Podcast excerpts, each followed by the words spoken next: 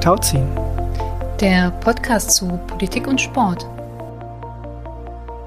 Herzlich willkommen zur nächsten thematischen Folge von Tauziehen, dem Podcast zu Politik und Sport. Schön, dass ihr wieder eingeschaltet habt. Ich bin Nico Mikulic und ich sitze hier mit Nina Reib und heute nehmen wir uns das Thema Sport und Zivilcourage vor. Nina, du leitest die Geschäftsstelle des Netzwerks Sport und Politik für Fairness, Respekt und Menschenwürde bei der Deutschen Sportjugend. Hi. Hi Nico. Hallo. Ja, und du arbeitest bei der Sportjugend Hessen in einem Demokratieförderprojekt. Genau, und das heutige Thema haben wir uns vorgenommen, weil im Moment die internationalen Wochen gegen Rassismus laufen. Und ähm, die bewegen auch den Sport. Es gibt einen Hashtag, der nennt sich Bewegt gegen Rassismus. Ähm, und der Sport macht an diesem Tag einen Aktionstag. Der Sport, das heißt in dem Fall, es gibt vier organisierende ähm, ja, Organisationen, die das organisieren, und zwar DFB und DFL, die DSJ und Pink gegen Rassismus. Die sammeln und koordinieren Beiträge an dem Tag. Das wird dazu aufgerufen, quasi zu zeigen, wie vielfältig der Sport ist, wie viele Möglichkeiten es gibt, im Sport gegen Rassismus zu arbeiten, laut zu werden, aber auch durch ähm, kleinere Aktionen zu zeigen, was alles möglich ist im Sport und wie man Menschen inkludieren kann. Ähm, die internationalen Wochen gibt es schon seit 2016 und die Stiftung gegen Rassismus, die sitzt in Darmstadt, glaube ich, äh, ist da auch federführend mhm. verantwortlich für. Ich finde das immer eine sehr schöne Gelegenheit, auf das Thema hinzuweisen. Äh, ich glaube, diesmal sind es zehn Tage, wenn ich so richtig im Kopf habe. Manchmal sind es auch zwei Wochen der Zeitraum. Und in diesem Zeitraum passieren einfach viele Aktionen, die sich stark machen gegen Rassismus. Und der ähm, Sportaktionstag, der findet statt am 25. März ähm, 2023. Und ähm, wer da auch teilnehmen möchte, also selber etwas organisieren möchte und unter dem Hashtag dann auch in den sozialen Medien das teilen möchte, der kann das auch äh, melden. Und so wird das dann auch aufgenommen auf der Webseite und veröffentlicht. Und genau, da kann man nochmal auch darstellen, was alles gemacht worden ist. Und das Ziel ist eben, eine möglichst große Vielfalt zu zeigen die der Sport ja auch bietet. Haben wir auch in mehreren Folgen hier schon festgestellt. Von groß bis klein, ganz kleine Sporteinheiten wie ganz kleine Einspartenvereine bis zu Großsportvereinen, die ganz viel, viel äh, verschiedene Sportarten treiben, verschiedene Gruppen bedienen. Und das soll dargestellt werden. An diesem Tag und in den gesamten Wochen. Mhm, genau. Genau, und ähm, auch passend zu den internationalen Wochen gegen Rassismus ähm, wollte ich noch euch äh, mitteilen, dass die Deutsche Sportjugend und der DOSB ein großes Projekt gestartet haben. Und zwar heißt das Projekt Anti-Rassismus im organisierten Sport. Das ist ein Projekt, das zwei Jahre, ähm, zwei, äh, fast drei Jahre laufen wird. Ähm, und ähm, das wird finanziert durch die Beauftragte der Bundesregierung für Migration, Flüchtlinge und Integration, beziehungsweise die Antirassismusbeauftragte, nämlich Staatsministerin Rem Adabali Radovan. Und ähm, genau, dieses Projekt ist äh, für uns mega, mega wichtig, weil wir zwar schon echt viele Jahre uns gegen Rassismus engagieren und auch in so Netzwerken sind, aber auch noch nicht die richtige Möglichkeit hatten, das strukturiert bis jetzt zu machen. Und ähm, das ist jetzt richtig cool, das machen zu können. Und da haben wir zum Ziel, ähm, auch Bildungsangebote zu entwickeln. Und wir wollen ähm, das Engagement zeigen, nämlich ähm, auch Maßnahmen quasi, die ähm, die Sportvereine machen, eine Art Wettbewerb, ähm, also auch so Prinzip das, äh, was jetzt auch stattfindet bei den internationalen Wochen, wahrscheinlich auch angeschlossen an die internationalen Wochen im nächsten Jahr.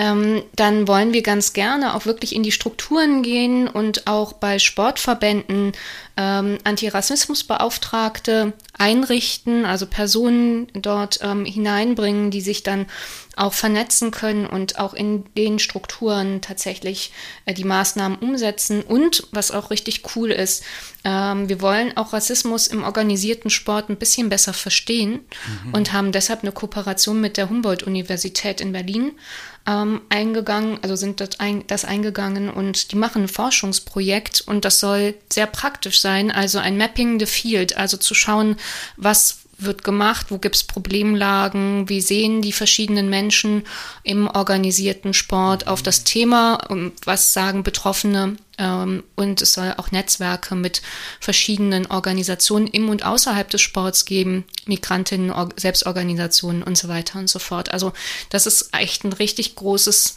cooles Ding und das äh, passt total gut zu den internationalen Wochen gegen Rassismus.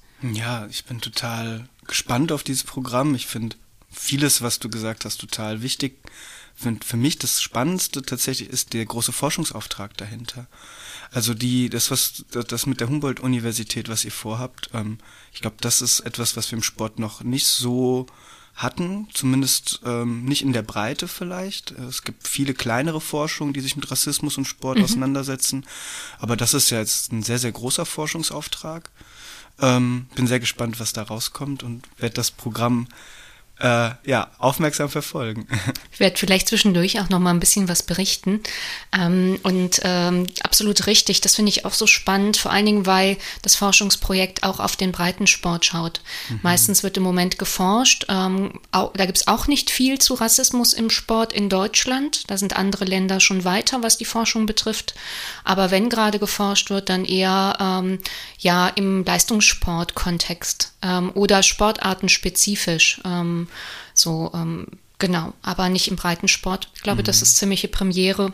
Und das, äh, dadurch, dass unsere Vereinslandschaft ja auch so besonders ist in Deutschland, kann, kann man es auch so schlecht vergleichen mit anderen Studien in anderen Ländern. Mhm. Also ist eh schon schwierig, aber so nochmal besonders. Also insofern, ja, das ist richtig, richtig coole Sache. Mhm, voll. Mhm. Ja, und ähm, jetzt hatten wir am Anfang gesagt, das Thema ist Zivilcourage oder mhm. Zivilcourage. Ich werde heute, glaube ich, ein paar Mal wechseln. Ähm, das hat auch damit zu tun, dass die internationalen Wochen dieses Jahr unter dem Motto Mich dich ein stehen. Also ähm, ganz klarer Aufruf, sich in die Gesellschaft einzumischen, seine Stimme zu erheben, ähm, die Themen, die man hat, auch zu bedienen, vielleicht aber auch natürlich immer unter dem Kontext, dass man etwas Positives bewirken will. Ähm, und deswegen fanden wir das ein einen guten Moment, mal dieses Thema aufzurufen und das auch ähm, quasi in diesen Kontext der Internationalen Wochen gegen Rassismus zu stellen. Mhm, genau. Und es passt auch total gut zu unserer vorletzten Folge, die wir aufgenommen haben. Da ging es ja um Erinnerungs Kultur oder Erinnerungsarbeit. Und ähm, da haben wir berichtet von Nie wieder, dem, ähm, der Initiative zum Erinnerungstag im deutschen Fußball. Und das Motto in diesem Jahr war Frauen im Widerstand gegen den NS. Und dann die Übertragung quasi auf heute hat dann bedeutet Zivilcourage, also Haltung ähm, zeigen und handeln. Mhm. Und ähm, im Kontext des Erinnerungstages in diesem Jahr ähm, gab es ein Interview, ein äh, DLF, also Deutschlandfunk-Gespräch, Sportgespräch am 29.01. Ähm, zusammen mit Miriam Heidorn vom Studienkreis Kreis Deutscher Widerstand ähm, und Eberhard Schulz äh, von der Initiative Nie wieder zu Erinnerungsarbeit im Fußball.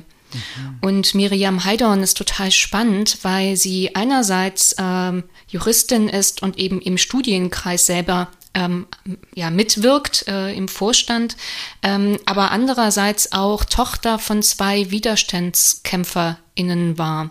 Also die Eltern ähm, waren beide im Widerstand in unterschiedlichen Gruppen und in Bereich, unterschiedlichen Bereichen.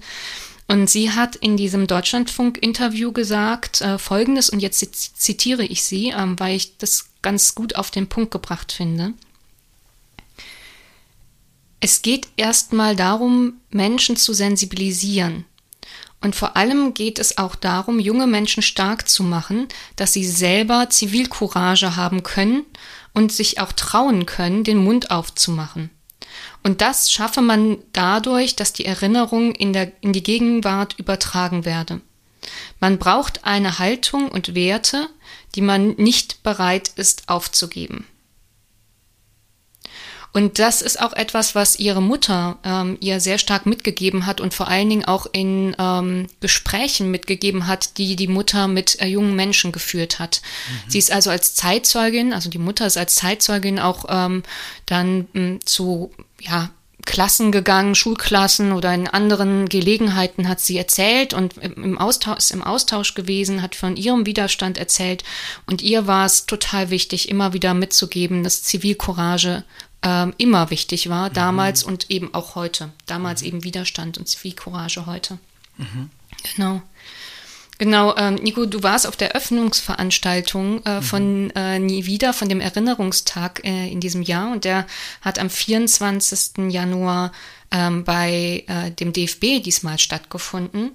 Und ich frage dich jetzt einfach mal, ähm, was hast du da auf dieser Veranstaltung zu dem Thema Zivilcourage so mitbekommen und mitgenommen von dort? Also was ich von dem Abend mitnehme, ist tatsächlich, ich habe mir auch noch die Ausstellung angeschaut, die, ähm, die unten äh, in dem Foyer dann zu sehen war. Das waren ganz viele äh, Roll-ups äh, mit, mit Biografien, Geschichten von Frauen im Widerstand in der NS-Zeit. Das war übrigens eine Ausstellung vom Studienkreis Deutscher Widerstand 1933 bis 1945, so heißt der Studienkreis äh, vollständig. Und das ist eine Wanderausstellung, die man auch ausleihen darf. Mhm. Und das fand ich das fand ich einfach unglaublich beeindruckend, weil, ähm, weil das natürlich Menschen sind, die sich für etwas einsetzen und zwar widerständig, also gegen widrige Umstände, gegen ein Regime, das sie verfolgt, das sie, das ihnen Arbeitsverbote ver, äh, erteilt hat, das in Teilen die Person natürlich auch deportiert hatte, äh, wenn wenn sie jüdisch waren oder oder in anderen Kategorien gefallen sind. Äh, aber eben auch quasi ein, ein Leben am Rande der Gesellschaft dann führen mussten. Also auch wenn sie jetzt ähm, äh, widerständig waren, indem sie Texte geschrieben haben, in, in Zeitungen publiziert haben, auf die Umstände aufmerksam gemacht haben. Und das fand ich einfach beeindruckend. Ähm, es war auch ähm, es war auch schön in, in der Veranstaltung die Biografien zweier Frauen mitzukriegen. Ich glaube, von einer hören wir noch ein bisschen was heute. Mhm. Ähm, und das, das hat das hat mich bewegt. Das war einfach ein wichtiges Zeichen an der Stelle. Mhm. Ja. ja, danke, dass du das teilst und dass du auch nochmal so ähm, auf diese Ausstellungen aufmerksam gemacht hast. Ähm, und das, was du gesagt hast, das ist, glaube ich, ganz ähm, wichtig auch, um ein bisschen den Unterschied und die, also einerseits die Vielfalt von Widerstand im mhm. NS sich anzuschauen und den Unterschied zu Zivilcourage heute. Mhm. Und wir haben ja immer so ein bisschen so eine Kategorie, ähm, die wir gerne, wenn wir zu einem Thema sprechen, ähm, dann auch einführen, ähm, nämlich, dass wir sagen, wir möchten ganz gerne die Begriffe so ein bisschen erläutern. Mhm. Und ähm, mir ist es gerade sehr wichtig, ein bisschen ähm, eher auf den Unterschied zwischen Widerstand und Zivilcourage einzugehen. Also gar nicht so eine wirkliche, richtige Definition dann ähm, ja so äh, mitzugeben, sondern eher eben auf diesem, auf diesen wichtigen Wie Unterschied, ähm, mhm. die Differenz zwischen Widerstand und äh, Zivilcourage nochmal zu gucken. Und das, was du gerade gesagt hast, das ähm, ist total interessant äh, und, und passend ähm, und hilft uns da schon sehr weiter, weil mhm. ähm, tatsächlich Widerstand als Begriff, mh, hm, da kann man eigentlich in drei Perspektiven drauf schauen. Eine Perspektive werde ich nicht weiter erklären, das ist nämlich, ähm, es gibt den Begriff Widerstand in der Physik. Also ich weiß, das hat was mit Strom zu tun und Leiten und nicht, also na, ich höre schon direkt auf, weil da kann ich nur Blödsinn erzählen. Und äh, ich glaube, mein Vater hört den Podcast nicht, aber er würde schon bei den ersten zwei Worten die grauen Haare äh, noch mehr bekommen. Äh, dann gibt es einen Widerstandsbegriff, ähm, ähm, der ja sehr politisch ähm, gesehen ist. Und ich verweise da jetzt auch einfach nochmal auf das deutsche Grundgesetz und den Artikel 20 und dann ähm, nochmal, sagen wir mal, ähm, eher polit, also eher wissenschaftlich und zwar in Bezug auf Deutschland ist der Begriff Widerstand ganz, ganz stark verknüpft mit dem Nationalsozialismus. Das mhm. haben wir jetzt ja auch schon gerade gesagt und vielleicht ähm, denken sich jetzt einige von euch, ja, ist ja logisch, mhm. aber in anderen Ländern ist das gar nicht so ähm, unbedingt logisch. Das hat schon auch sehr klar was mit unserer Geschichte zu tun. Und Widerstand im NS bedeutet aktives und passives Verhalten. Also das musste nicht nur ähm, quasi ja ein, ein großes Attentat gewesen sein, mhm. wie es äh, von Eliten oder Militärs dann durchgeführt worden sind. Und leider hat es ja irgendwie nicht geklappt, muss ich ja ehrlich sagen. Mhm. Ähm, in diesem Falle zumindestens. sonst würde ich das natürlich nicht so ausdrücken, aber in diesem Falle muss man es tatsächlich so äußerst bedauern, dass das nicht geklappt hat. Und ähm, genau, das ist sozusagen ein Beispiel, ein sehr bekanntes Beispiel ähm, von Widerstand, aber es gibt eben auch ganz viele kleine Formen von Widerstand oder auch große, ähm, die eher passiv sind äh, und nicht ganz so aktiv und nicht eben zum Beispiel militärisch ein Attentat. Mhm. Und ähm, was Widerstand alle sozusagen, was da gemein ist, ähm, ist, dass es einerseits ähm, eine Haltung ist und auch eine Handlung umfasst oftmals eben. Ähm, und dass man eben auch eine persönliche Gefährdung dadurch eingeht. Mhm.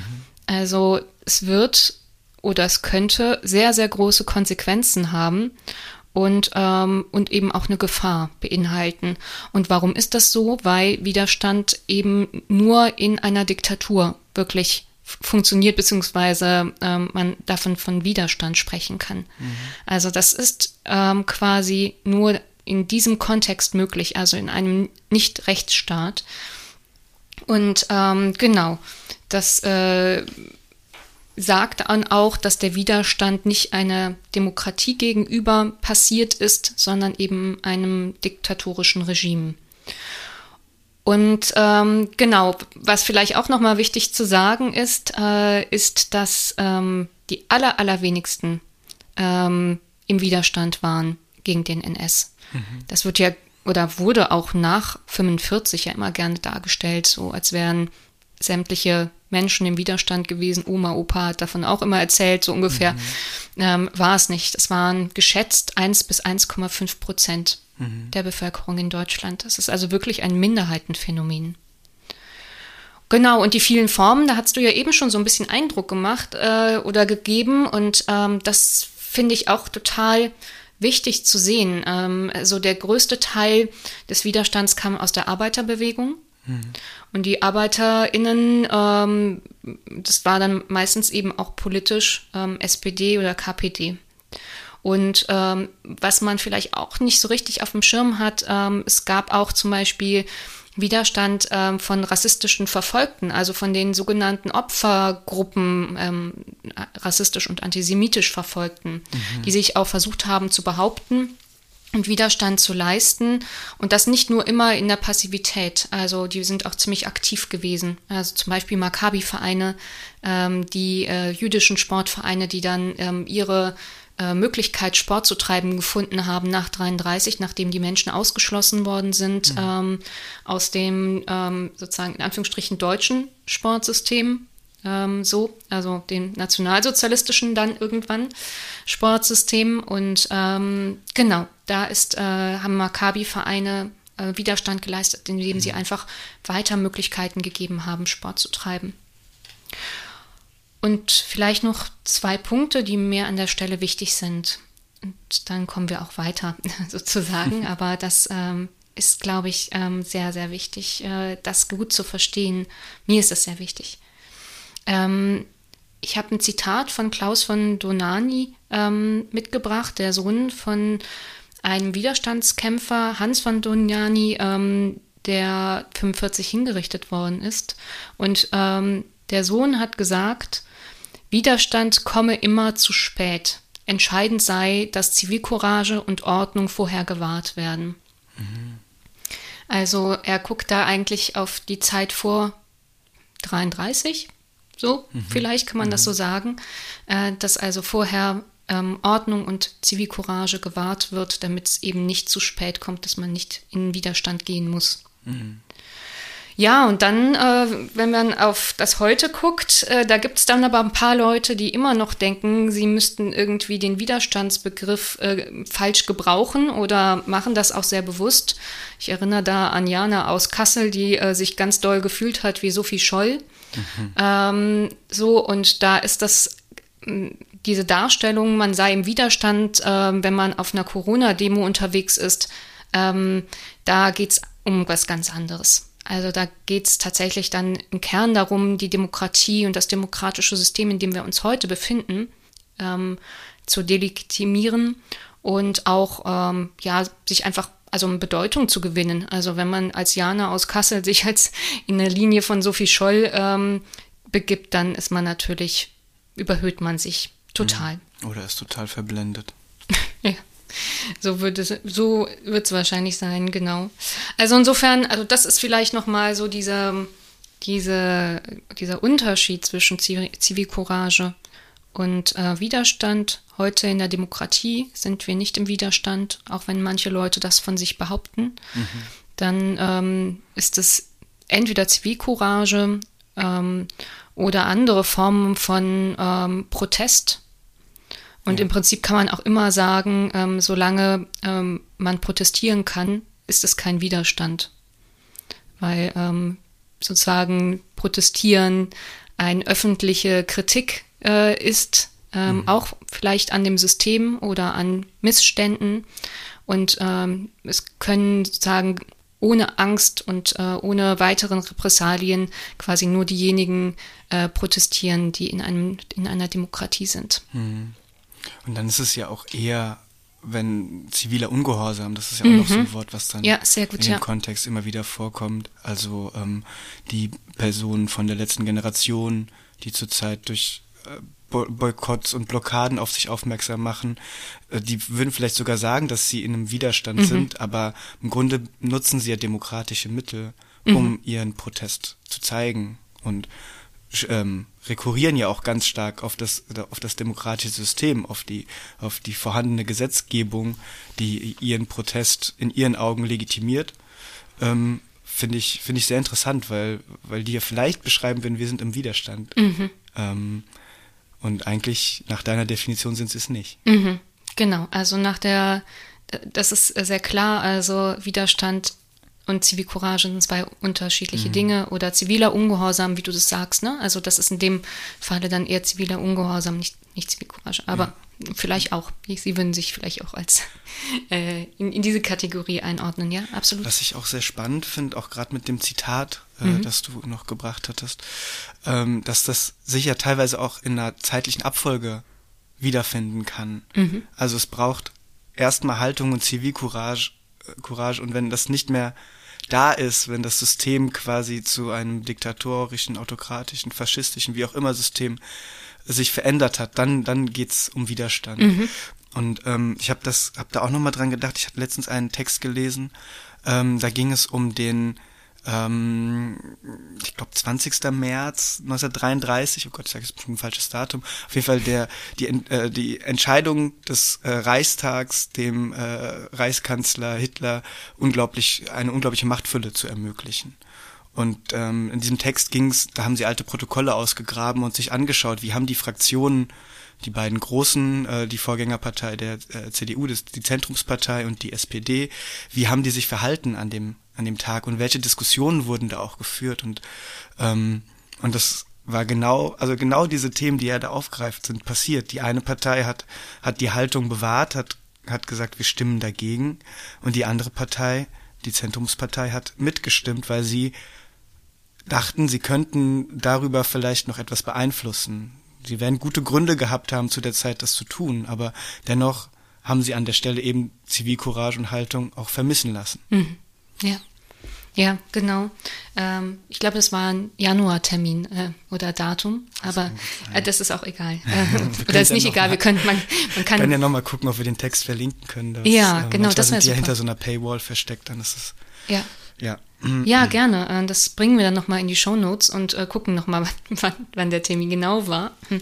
Ähm, aber ja, genau, das ist, ähm, das ist genau der Punkt. Ne? Also man kann äh, viel machen wahrscheinlich. Ähm, auch Zivilcourage ist nicht einfach. Mhm. Aber ähm, man sollte es wahrscheinlich ähm, durchaus machen, um eben nicht niemals in Widerstand gehen zu müssen. Mhm. Mhm. Ja, ja, vielleicht ist das. Und das lässt sich natürlich in der Nachbetrachtung immer noch ein bisschen leichter mhm. beurteilen. Das will ich jetzt auch nochmal sagen an der Stelle. Allerdings, ähm, ja, fand ich diesen Text sehr, sehr spannend. Aber wir wollen ja zum Sport kommen. Mhm. Und wir haben uns gedacht, ähm, wenn wir über Zivilcourage sprechen, dann sprechen wir über Menschen, die, äh, die sie gezeigt haben oder die auch eben Widerstand gezeigt haben und auch das gab's und gibt's im Sport. Mhm. Und ähm, deswegen haben wir uns vorgenommen, heute mal äh, kurze Geschichten von Menschen, von Institutionen, von Personen zu erzählen. Ähm, und haben uns und erhoffen uns davon für uns beide auch oder ich erhoffe mir ein bisschen ähm, empowered zu werden auch mhm. ähm, zu merken was was gibt es für spannende wichtige Geschichten wo gibt es Menschen die sich entgegen auch äh, ja aller Umstände dafür entscheiden für andere einzutreten ähm, oder für sich für den Sport einzusetzen ähm, und das wollten wir quasi euch HörerInnen auch mitgeben und genau würden dann jetzt gleich mal da reinstarten. Vielleicht willst du noch auch noch was sagen? Nö, ich möchte so. eigentlich, also ich bin so gespannt auf deine, deine erste Person, die du mitgebracht hast aus dem Sport. Und ähm, ich glaube, wir gucken als erstes international. Also wir haben es so grob aufgeteilt, aber genau wen du mitgebracht hast, ähm, also welche Person aus dem Sport ähm, die Zivilcourage gezeigt hat äh, oder im Widerstand war oder ist, ähm, das weiß ich nicht. Deshalb ähm, finde ich, fangen wir direkt an. So ein bisschen, ein bisschen überraschen wir uns heute. Wir wissen schon so ein bisschen die Richtung, aber nicht alles. Genau. Ähm, mhm. Ja, ich habe ähm, ich hab jemanden mitgebracht, eine Person, die heißt Friba Rezaye. Okay, das sagt mir zum Beispiel überhaupt nichts. Ja, mir sagte die auch nichts, bis okay. ich recherchiert habe. ähm, das ist eine afghanische Judoka. Mhm. Ähm, und zwar ist es die erste Teilnehmerin, also weibliche Teilnehmerin aus Afghanistan an Olympischen Spielen. Die war 2004, äh, ich glaube, das war Athen, äh, bei den Spielen und hat, hat dort ihr Land vertreten. Ähm, und ich fand das so spannend, weil, weil das in einem Kontext ist äh, von einem Land, das Frauenrechte sehr stark und jetzt durch die Taliban noch, noch viel stärker äh, reglementiert, einschränkt. Mhm. Ähm, und das sind, das ist, finde ich, ein Diskurs, den wir natürlich an vielen Stellen gerade erleben. Den erleben wir jetzt sehr stark auch im Iran. Mhm. Ähm, auch dort gibt es ganz viele SportlerInnen, die sich gegen das Regime widerständig zeigen, mhm. einsetzen, Statements machen. Ähm, ähm, und ich dachte aber trotzdem, diese Perspektive auch nochmal auf Afghanistan zu werfen und zu gucken, ähm, was dort passiert. Und es war schon immer ein sehr konservatives Land. Mhm. Ähm, Frauen hatten immer eine schwierige Rolle, aber sie hatten größtenteils die Chance, Sport zu treiben. Mhm. Und ähm, in der Geschichte von Friba Rezaye äh, habe ich auch gelesen, dass sie sehr viel Selbstermächtigung dadurch erlangt hat und sehr viele Möglichkeiten für sich sah, sich einzubringen, stark zu werden, äh, sich überhaupt zu bewegen, äh, irgendwie Freiheit zu erleben. Und das fand ich so schön an dieser Geschichte. Und ähm, sie lebt aber jetzt schon länger nicht mehr in Afghanistan. Sie lebt seit 2011 in Kanada und hat dort eine Organisation gegründet, die sich zum Ziel gemacht hat, Sport und Bildung für Mädchen und junge Frauen oder Frauen zugänglich zu machen. Überall, aber vor allen Dingen auch in ihrem Heimatland.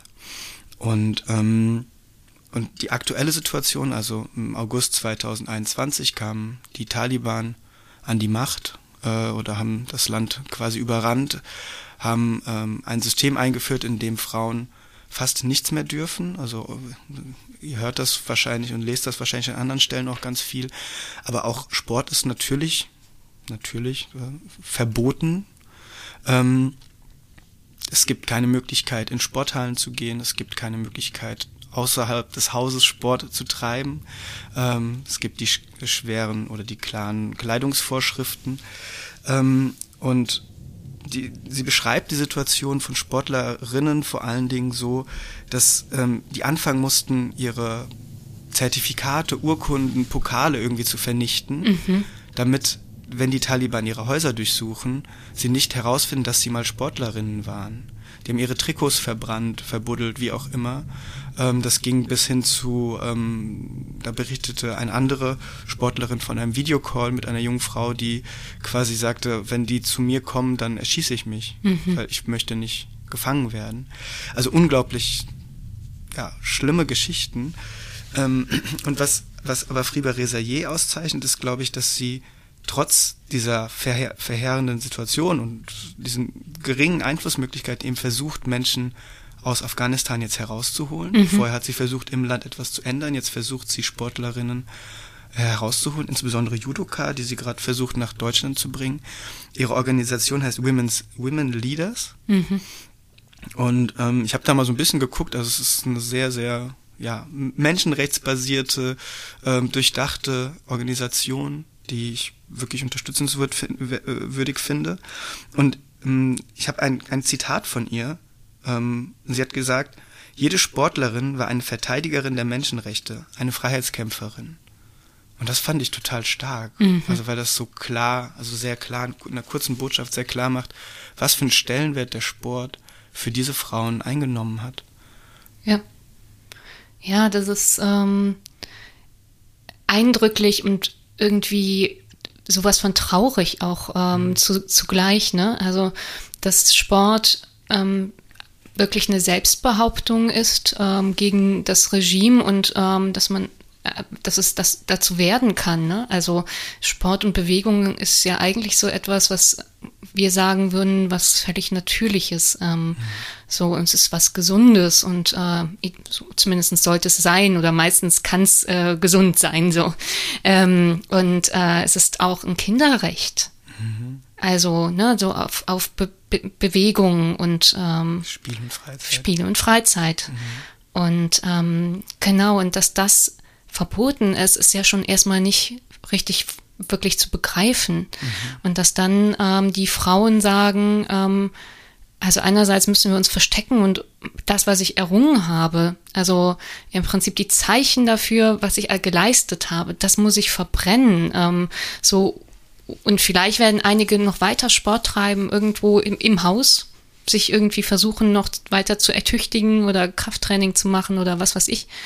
Ähm, und, äh, und andererseits dann eben als einzige Chance haben, irgendwie aus ihrer Heimat weggehen zu müssen, mhm. weil es einfach nicht mehr ein Umfeld ist, was, was lebenswert ist mhm. irgendwie. Das geht vielen Sport, mhm. SportlerInnen äh, und, und Sportteams aus Afghanistan so. Also die Frauenfußballnationalmannschaft mhm. ist äh, in Australien. Genau, daran erinnere ich mich. Genau. Ja. Ähm, die dürfen auch an keinen Wettkämpfen teilnehmen, weil sie vom afghanischen Verband nicht mehr anerkannt werden. Mhm. Und FIFA äh, und dann für andere Sportarten das IOC ähm, reagieren da noch nicht drauf. Äh, es gibt noch keine Resolution, die den Afghan die afghanischen Sportverbände sperrt ähm, für internationale Wettkämpfe. Das heißt, die, die Männerteams dürfen antreten, dürfen ihr Land vertreten. Mhm. Es ist natürlich, das ist eine diffizile Diskussion, weil vielleicht ne, es gibt es auch da Möglichkeiten. Wir sehen es ja jetzt gerade äh, auch in der Diskussion um den Iran, dass das natürlich auch eine Chance sein kann, gegen ein Regime irgendwie zu protestieren, wenn man auf Wettkämpfen ist. Aber diese Ungleichbehandlung ähm, kann eigentlich ein wertebasierter Sport nicht dulden. Mhm. Und da muss reagiert werden. Und das ist eine Forderung, die sich durchzieht äh, durch alle Geschichten, die ich da gesehen habe innerhalb der Recherche. Ja, ja, also super, danke. Also das ähm, ist wirklich ein gutes Beispiel für, für dieses ganze Feld. Ähm, also das ist ähm, und vor allen Dingen also auch etwas, was ich nicht, nicht kannte. Also diese Person nicht und ähm, auch nicht ihre Organisation, dass ähm, die Verhältnisse so in etwa in Afghanistan sind. Ähm, davon höre ich ab und zu oder mhm. lese ich ab und zu. Mhm. Ähm, so wie, wie das eben aber auch ähm, im Alltag ehrlicherweise ist. Ne? Also ich beschäftige mich wahrscheinlich zu wenig damit, was in, ähm, in diesem Land zum Beispiel gerade mhm. passiert. Beschäftige mich aber auch eigentlich zu wenig mit, mit dem Iran, auch wenn man gerade oder wenn ich gerade etwas mehr darauf schaue. Eigentlich wäre es nur, nur richtig und fair, da nochmal ein stärkeres Augenmerk drauf zu legen. Mhm. Ja.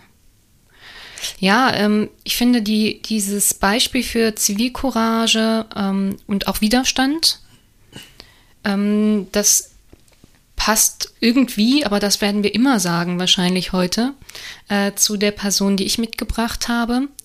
Ähm, wir gehen jetzt nochmal aus der Gegenwart ähm, zurück in ähm, die Zeit zwischen, oder sagen wir mal vor 45 insbesondere in die Zeit äh, des Nationalsozialismus, äh, aber auch ähm, ein bisschen noch davor. Und ich möchte dir vorstellen und ähm, eine zivil couragierte und eine widerständige Frau, auch eine Frau, mhm. ähm, namens Martha Wertheimer, Das ist ähm, diese Biografie wird vielleicht einigen von euch ähm, bekannt sein, die Person, weil wir Martha Wertheimer auch vorgestellt haben im Rahmen des Erinnerungstages im deutschen Fußball in diesem mhm. Jahr äh, zum Thema Frauen im Widerstand, wie ihr inzwischen weißt, ihr wisst. Und ähm, genau, äh, das ich finde aber einfach, das ist so eine eine spannende, faszinierende Frau, dass man sie durchaus ähm, immer wieder auch nochmal äh, zeigen sollte und ihre, ihr Leben irgendwie zeigen sollte. Ähm, also Martha Wertheimer ist äh, Frankfurterin gewesen. Sie ist ähm, 1890 in Frankfurt geboren und hat auch studiert, was mhm. zu der Zeit ja schon durchaus ähm, etwas Besonderes war. Ähm, Geschichte und äh, Philosophie ähm, hier an der Frankfurter Goethe-Universität. Und ähm, sie war auch eine der ersten äh, Frauen, die ähm, promoviert haben, mhm. tatsächlich. Also so eine schlaue Person, eine schlaue Frau. Und ähm, sie hat ähm, dann auch ähm, so Anfang des 19. Jahrhunderts äh, ging es ja ähm, auch um die Frage von Frauenwahlrecht. Da hat sie auch in öffentlichen Kundgebungen ähm, sehr klar auch dazu aus, aufgerufen, ähm, als es das Frauenwahlrecht endlich in Deutschland gab, dann auch ähm, Gebrauch davon zu machen. Und sie wurde auch ähm, ähm, Zeitungsjournalistin, Redakteurin, und zwar in äh, der Offenbacher Zeitung. Offenbach ist ja ein Ort neben Frankfurt darf man nicht erwähnen, weil Frankfurter Fans. Nico guckte mir schon ein bisschen böse Nein. an. genau. Ähm, ich habe da auch mal kurz gewohnt. Ich mag Offenbach sehr gerne. Ich mag Frankfurt gerne. So, ich darf das sagen als Belgierin. Das ist so das ist die, ähm, die Position, die ich einnehmen darf. Aber Martha Wertheimer hatte kein Problem mit Offenbach gehabt und mit Frankfurt, weil sie war dort äh, Redakteurin in der Zeitung in Offenbach und sie war aber auch Mitglied bei Eintracht Frankfurt, mhm. ähm, weil sie Sportlerin war. Also es kommt jetzt nicht so überraschend, aber äh, genau, sie äh, war Fechterin und Schwimmerin und sie hat sich im Verein engagiert als Schriftleiterin und ähm, hat auch Kulturveranstaltungen ähm, organisiert äh, bei der Eintracht. Und sie hat auch Bücher veröffentlicht, zum Beispiel das Buch, das klingt irgendwie in heutigen Ohren ein bisschen lustig, Frauenart und Leibesübung oder Erziehung zum Fechten. Mhm. Also, das sind ähm, ja durchaus ähm, ja auch Leistungen, Bücher in dieser Art zu der Zeit, äh, Anfang der 20er Jahre zu schreiben und zu veröffentlichen. Äh, Martha Wertheimer war Jüdin, deutsche Jüdin, und äh, 33 wird sie deshalb aus diesem Grund äh, bei der Offenbacher Zeitung gekündigt. Mhm. Und ähm, sie verlieren auch also sie verliert auch die Wohnung in Frankfurt und ähm, geht dann nach Berlin und arbeitet dort dann als Chefredakteurin der auflagenstärksten jüdischen Zeitung. Ähm, die hieß Israelisches Familienblatt und engagierte sich auch im jüdischen Kulturbund und hat da auch Funktionen übernommen beim Maccabi, also im Maccabi-Sportverein mhm. dort. Und ihr war da einfach auch wichtig, ähm, ja, so kulturelle äh, Bildung, ähm, solche Programme durch umzusetzen. So und ähm, auch die gesundheitliche und mentale Stärkung durch den Sport und gegen den faschistischen Alltag. So und ähm, genau, sie hat ähm, genau sich eben in dieser Form schon mal eingesetzt. Das ist ja auch schon eine Form des Widerstandes mhm. äh, gewesen quasi die Selbstbehauptung von jüdischen Mitbürgerinnen und Mitbürgern zu stärken, ähm, sie zu stärken ähm, und eben auch ähm, gegen äh, den Willen quasi des äh, faschistischen Regimes ähm, jüdisches Leben weiterzuführen mhm. und, ähm, und auch sehr aktiv weiterzuführen. Und ähm, was sie auch gemacht hat, äh, war auch noch äh, Kindertransporte äh, nach England mit zu organisieren von jüdischen Kindern, mhm. um ihnen da ähm, mit auch das Leben zu retten ähm, vor, dem, vor der Deportation. Ähm, genau, und 42 äh, ist sie aber verhaftet worden äh, und sie musste quasi äh, ihre eigene Deportation organisieren mhm. ähm, und wurde dann mit ihrer Schwester und äh, mehreren äh, anderen tausend Menschen äh, in das Vernichtungslager Sobibor deportiert und ermordet. Und äh, im letzten Jahr wurde auch ein Platz ähm, in der Nähe des Frankfurter Südbahnhofs nach Martha Wertheimer benannt. Ähm, also das ist jetzt nochmal vor kurzem gemacht worden. Beeindruckend, die Biografie dieser Frau, die Kraft, die sie gehabt haben muss. Und die, also ich denke immer, wenn, wenn man äh, Biografien aus der NS-Zeit mitkriegt von Menschen, die sowas erlebt haben, also ja, es ist einfach, es nimmt einen mit und ähm, es lässt mich dann auch wieder entsetzt zurück, wenn Menschen das gleichsetzen, beispielsweise mit äh, mit der Behandlung von ungeimpften Menschen in der Corona-Zeit. Ich mhm. kann ich kann das gar nicht verstehen, wie man wie man auch so kaltblütig sein kann und das zusammenzubringen. Mhm. Ja, aber danke für die Geschichte und ich glaube, das ist ähm, unglaublich wichtig, auch diese Geschichten zu erzählen, weil wenn es um Widerstand im NS geht, dann geht es ja häufig auch um Männer. Mhm, das stimmt. Äh, und du hast es ja am Anfang auch gesagt, die, äh, die Menschen, die Attentate versucht haben, durchgeführt haben oder unerf äh, unerfolgreich durchgeführt haben, auch eher Männer, auch eher Menschen aus der Elite. Mhm. Ähm, und das, umso wichtiger ist es eben dann auch mal zu graben und diese Geschichten hervorzuholen. Ja. Ja, ähm, Nico, jetzt mal ich habe noch was mitgebracht. Ich, genau, jetzt aber du wieder. ich habe noch was mitgebracht und ähm, jetzt sind wir vielleicht noch etwas mehr im, im Sport, im mhm. Weltsport wieder. Ähm, bei einer ganz ikonischen Geste, die kennt, glaube ich, jeder Mensch, der sich für Sport interessiert. Ähm, es war am 16. Oktober 1968. Mhm, okay. Jetzt, du hast es spannend gemacht da, da und ich bin gerade ikonischen schon. Gesten durchgegangen und jetzt weiß ich, welche du meinst. Da reicht das Datum schon. Also es gab zwei Sprinter aus den USA, Tommy Smith und John Carlos, mhm. die haben bei den Olympischen Spielen in Mexico City damals gewonnen. Einer die Goldmedaille, der andere die Silbermedaille.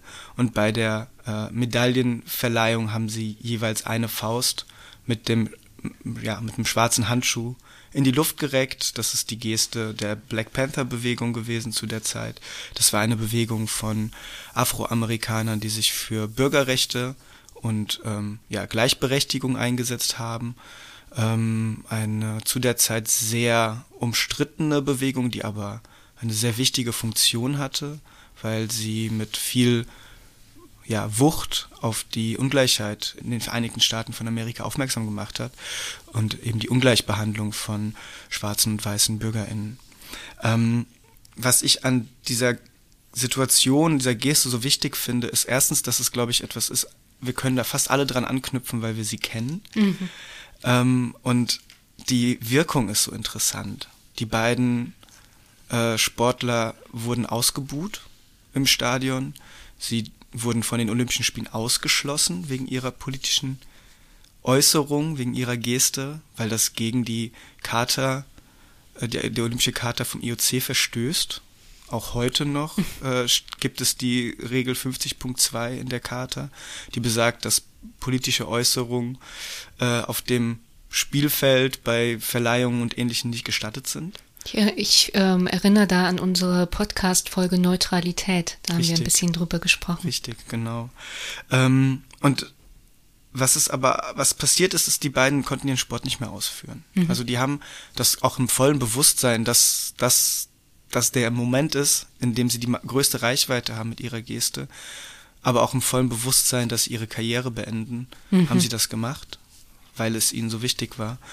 Und ähm, deswegen finde ich das einfach so beeindruckend und ich finde die beiden auch nach wie vor beeindruckend, die dann sich zurückgezogen haben, in kein Athletenleben geführt haben, sondern äh, an die Universität gegangen sind, dort studiert haben und sich aber ihr Leben lang auch für Menschenrechte im Sport eingesetzt haben.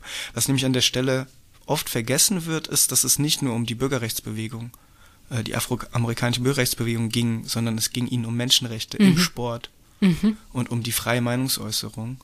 Und ähm, ein, so ein Side-Fact, den ich immer noch so rauskrame, dann, wenn ich darüber erzähle, ist, dass ähm, der dritte Sportler, der auf, der, äh, auf, auf dem Podium mit ihnen stand, das war ein Australier, ähm, der hat sich auch solidarisiert. Und zwar hatten die einen Button, die beiden, äh, Tommy Smith und John Carlos hatten einen Button auf der Brust von ihrer Organisation für Menschenrechte im Sport. Und er hat gesehen, der Australier, was die beiden vorhaben dass sie irgendwas vorhaben Und er hat die gefragt, was macht ihr da und was ist dieser Button eigentlich? Und die haben ihm das erklärt und er hat gesagt, gib mir so einen Button, ich hänge mir den auch an. Und auch er wurde fast von den Spielen ausgeschlossen deswegen. Mhm. Also es ist einfach, zeigt so, finde ich, so viel Solidarität und so viel Stärke. Mhm. Und es wirkt bis heute nach. Also es hat, glaube ich, sehr viele Menschen empowered. Ähm, und heute gibt es eben Beispiele. Es gibt ähm, den Footballspieler äh, Colin Kaepernick. Mhm, der, an den habe ich auch gerade direkt gedacht. Genau, der sich äh, bei der Nationalhymne hin, nie, äh, hingekniet hat, um gegen Polizeigewalt mhm. zu demonstrieren. Auch seine Karriere damit beendet hat. Mhm. Wird nirgendwo mehr angestellt, obwohl er hochtalentiert war. Ähm, und äh, jetzt aber weiterhin die Pro äh, Protest durchführt und, und auf das Thema der Polizeigewalt in den USA aufmerksam macht. Oder die Kugelstoßerin Raven Saunders, die bei den letzten Olympischen Spielen in Tokio ähm, bei der Siegerehrung, sie hat, glaube ich, die Silbermedaille gewonnen, äh, ein, ihre Arme gekreuzt hat über ihrem Kopf. Das ist dieses X bedeutet für sie die Kreuzung von allen äh, ja ungerecht behandelten, diskriminierten Menschen und an dieser Kreuzung treffen die sich, weil sie das eben nicht isoliert sieht, dass es Diskriminierung äh, oder diskriminierte Menschen ähm, nur für ihre eigene Peer Group und für eigene, eigene Community kämpfen sollten, sondern eben äh, sich treffen müssen und füreinander kämpfen sollen. Mhm. Und ich finde, das ist für mich ist das so eine historische Linie, die sich da wiederfindet. Ja, voll. Total couragiertes Handeln. Ja, total.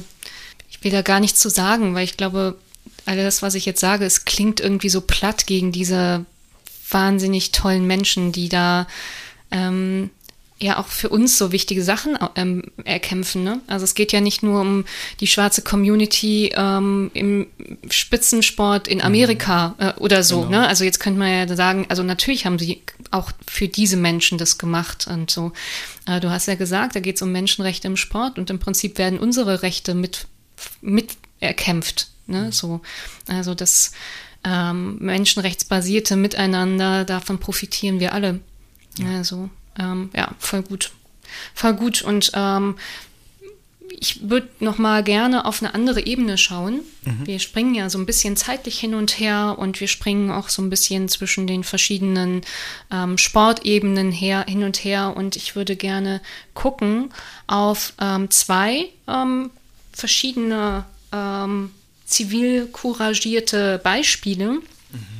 Im Sport und zwar im Breitensport. Ich mache es aber dafür auch ein bisschen kürzer, glaube ich. Ähm, ähm, will aber nicht sagen, dass sie diese beiden Beispiele es nicht wert sind, ähm, sich näher da auch mit besch zu beschäftigen und vielleicht auch nochmal sich auch einen Film anzugucken dazu und ähm, alle Informationen in den Shownotes sage ich jetzt schon mal an dieser Stelle. Mhm. Ähm, ja, der erste, das erste Beispiel ist keine Person, sondern ein Verein.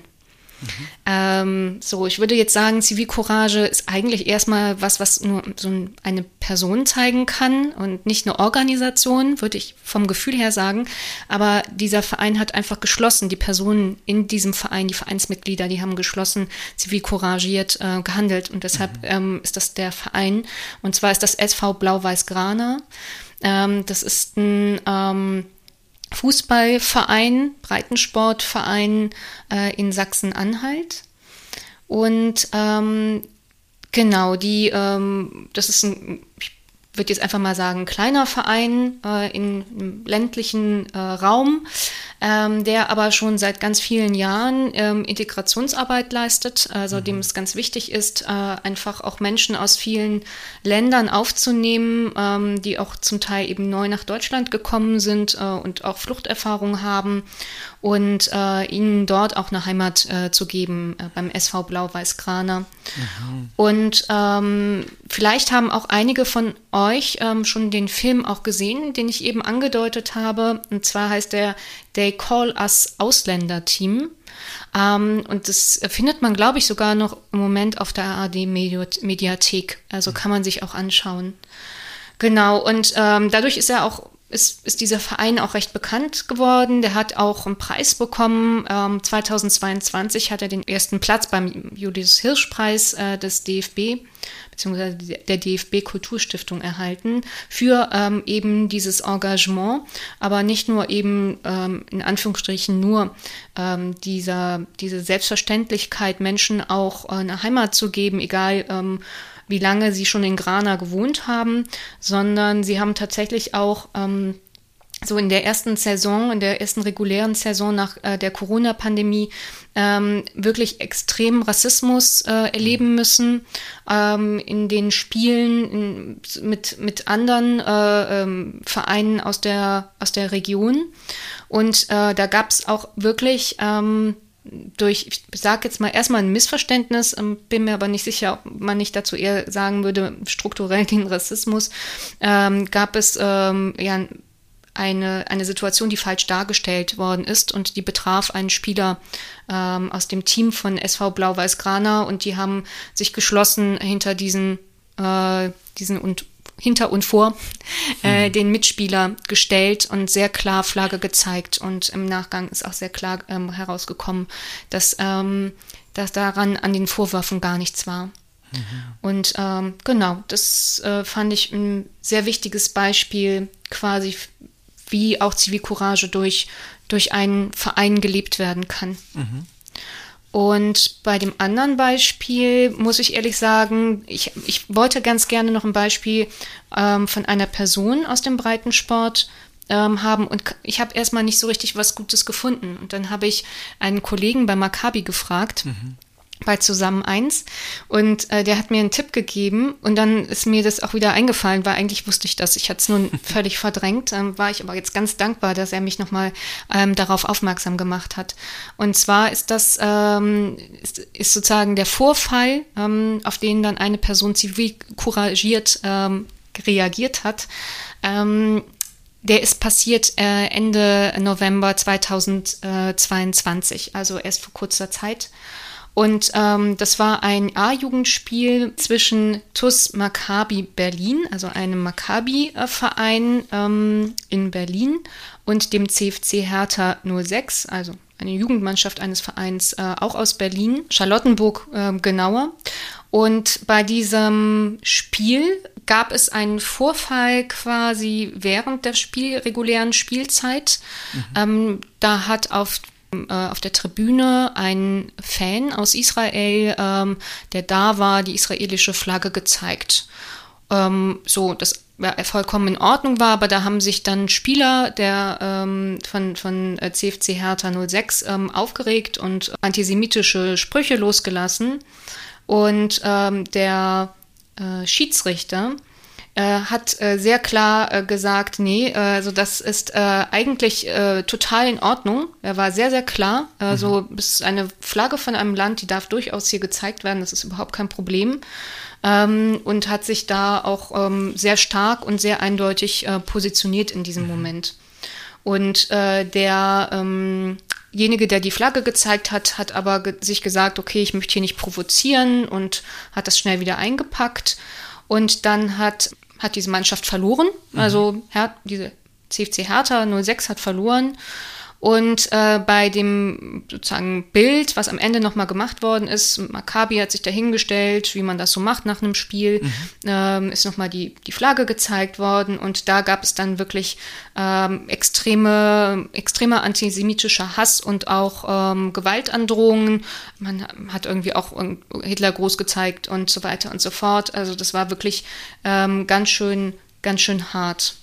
Auch nach dem Spiel hat sich der Schiedsrichter sehr klar positioniert. Er hat ähm, sich auch vor die Maccabi-Mannschaft gestellt und äh, der Schiedsrichter Ender Apaydin hat das auch ähm, als äh, antisemitischen Vorfall gemeldet und ähm, so auch absolut richtig reagiert in diesem Moment, äh, eben auch versucht, wahrscheinlich durch sein Handeln auch das erreicht, äh, die Maccabi-Spieler und ZuschauerInnen ähm, dann zu schützen. Also zwei total wichtige Beispiele, die zeigen, dass es eben nicht nur auf der großen Bühne mhm. gelingen kann, zivilcouragiert zu handeln, sondern eben auch im kleinen Verein. Und das ist ja auch etwas, das tagtäglich passiert. Mhm. Also wenn, ne, wir könnten ja wahrscheinlich, wenn man sie schnell rausfinden würde, könnten wir ganz, ganz viele Stories erzählen.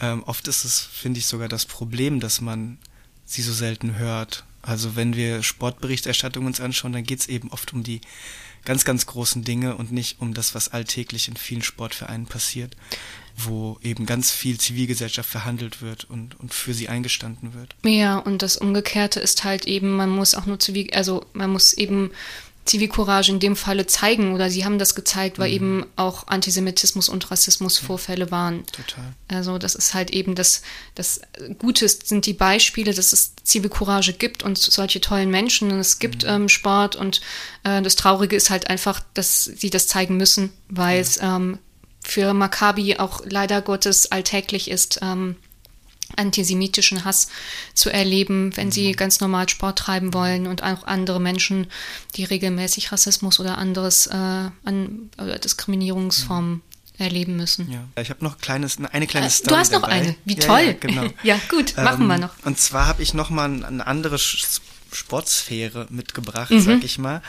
Ähm, und zwar, wir waren jetzt schon viel beim Fußball, aber das ist tatsächlich auch wieder Fußball äh, Zivilcourage im Stadion, habe ich es mal genannt. Ja, ja, klar, ähm, das müssen wir auch noch machen. Weil, ja, also ich meine, weil Fußballfan und Fußballfanorganisationen ja grundsätzlich auch an vielen Stellen sehr viel soziale Arbeit leisten, finde ich das an dieser Stelle nochmal wichtig, das mhm. zu erwähnen. Wir hatten ja auch in der letzten Folge Dario Minden da, mhm. ähm, der auch nochmal aufgezeigt hat, wie, ähm, ja, wie vielfältig das ist, was im, äh, im Fußball-Fanbereich passiert. Das passiert aber auch in anderen Sportarten. Mhm. Aber jetzt habe ich zwei Beispiele, ähm, die bekannt geworden sind, aus dem Fußball mitgebracht. Ähm, und zwar gab es ähm, im Oktober 2019 ein Länderspiel der deutschen Fußballherren-Nationalmannschaft gegen Argentinien. Mhm. Das war kurz nach dem Anschlag von Halle. Mhm. Ähm, das Spiel startete mit einer Schweigeminute und während diese Schweigeminute also losging, stimmte ein Fan die Nationalhymne an. Oder ein Besucher. Weiß nicht, ob es ein Fan war. Ähm, und direkt, also quasi in der direkten Reaktion hat hat ein anderer Fan, ein Mensch vor Ort, halt die Fresse gebrüllt. Er galt, wurde noch der halt, halt die, die Fresse-Fan Fresse ja, genannt. So.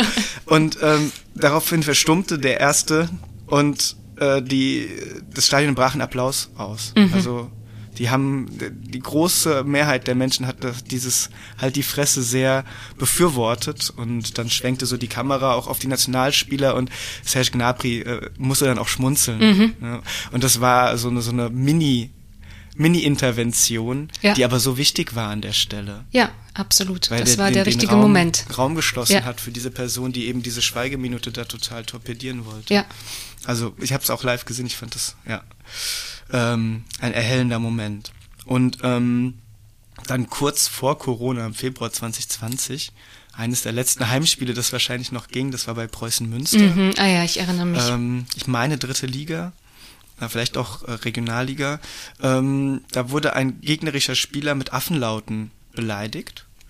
Und ähm, das haben dann die Preußen-Münster-Fans, also ähm, quasi die, die Heimmannschaft, hat, hat das, haben das aufgenommen und haben Nazi rausgerufen, mhm. haben auch dafür gesorgt, dass die Ordner diese Person ausfindig machen konnten.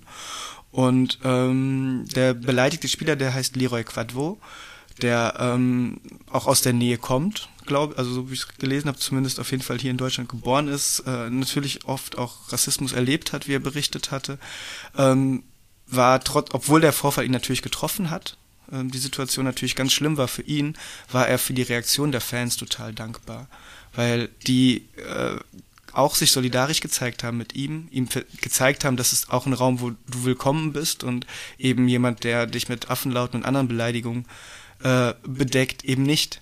Und das fand ich eine herausragende Reaktion an mhm. der Stelle und zeigt für mich auch nochmal, wie viel sich auch getan hat in, in den Kurven in Deutschland und auch in den, in den Fangemeinschaften. Mhm. In manchen. In manchen, ja klar, natürlich. Das, mhm. sind jetzt zwei positive Beispiele. Ja, und wir es gibt genau. noch mehr davon, ja. aber genau. Wir, wir haben ja auch Zivilcourage als Thema. So, ne? Das, deshalb, deshalb die positiven Beispiele und sie sollen uns ja auch stärken. Ja. Die sollen uns allen, äh, alle stärken und das Gefühl geben, es gibt eine Möglichkeit zu reagieren. Man sollte natürlich immer gut überlegen, wann und wie man reagiert, dass man da nicht irgendwie zwischen die Fronten kommt, aber es gibt oft Möglichkeiten zu reagieren und vielleicht haben wir ja durch diese Beispiele auch nochmal den nötigen, die nötige Sensibilisierung in diesen Momenten, wo man manchmal auch einfach perplex ist, ne? Also denkst, okay, kann das ja jetzt hier passieren, dass man dann vielleicht auch den richtigen ähm, äh, Anschub hat, äh, durch solche Beispiele zu sagen, okay, äh, und jetzt mache ich Punkt, mhm. Punkt, Punkt. Ne? Mhm. Ähm, genau, also ähm, ja, voll spannend. Danke auch, dass du da so, so super interessante ähm, Beispiele auch rausgesucht hast. Ähm, zum Teil eben auch äh, Dinge, die man wirklich auch nicht so auf dem Schirm hat. Und ähm, ich glaube, das war jetzt eine ganz schöne Bandbreite von, von Zivilcourage. Was wir sagen können, ist, ähm, es ist möglich im Sport und es gibt es. Ja. Das kann man auf jeden Fall als Fazit äh, machen. Ja. Genau. Und das ist, glaube ich, ein belebender und wichtiger Teil des Sports. Ja. Dass es genau ein Ort ist, an dem das auch möglich ist. Ja, genau, wie du eben gesagt hast, als wertebasierte, als wertebasierter Sport muss ja. es fast auch so sein. Wir haben keine Keypoints dabei.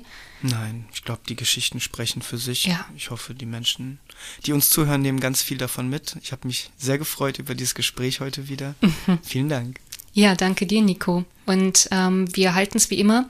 Alle weiteren Informationen findet ihr in den Show Notes. Und äh, vielen Dank fürs Zuhören und auf bald. Ciao. Ciao, ciao.